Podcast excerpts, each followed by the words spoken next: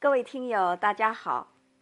二这个词儿往往带有贬损的意思，比如说在生活中有人说你二，那绝对是在损你。当用二来称呼某个人的时候，一定是极其的蔑称。但是在我国的山东地区，却习惯见面时称对方为二哥。二哥这种称呼对山东人来说却是一种敬称，这里是有原因的。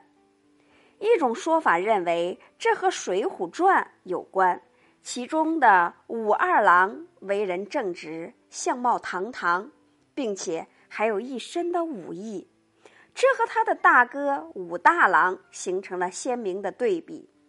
山东人认为。二郎是典型的山东大汉的形象，因此谁也不愿意当那个窝窝囊囊的大哥，而愿意被人称为有侠义心肠的二哥。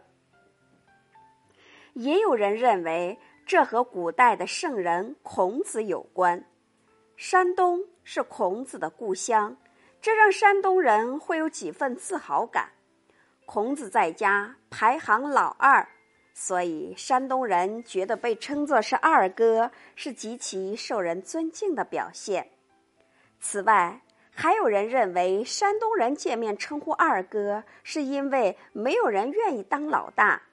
民间认为老大指的是鳖，尽管中国人视鳖为有灵性的动物，并将其列为四灵兽之一，但是却没有一个人愿意当。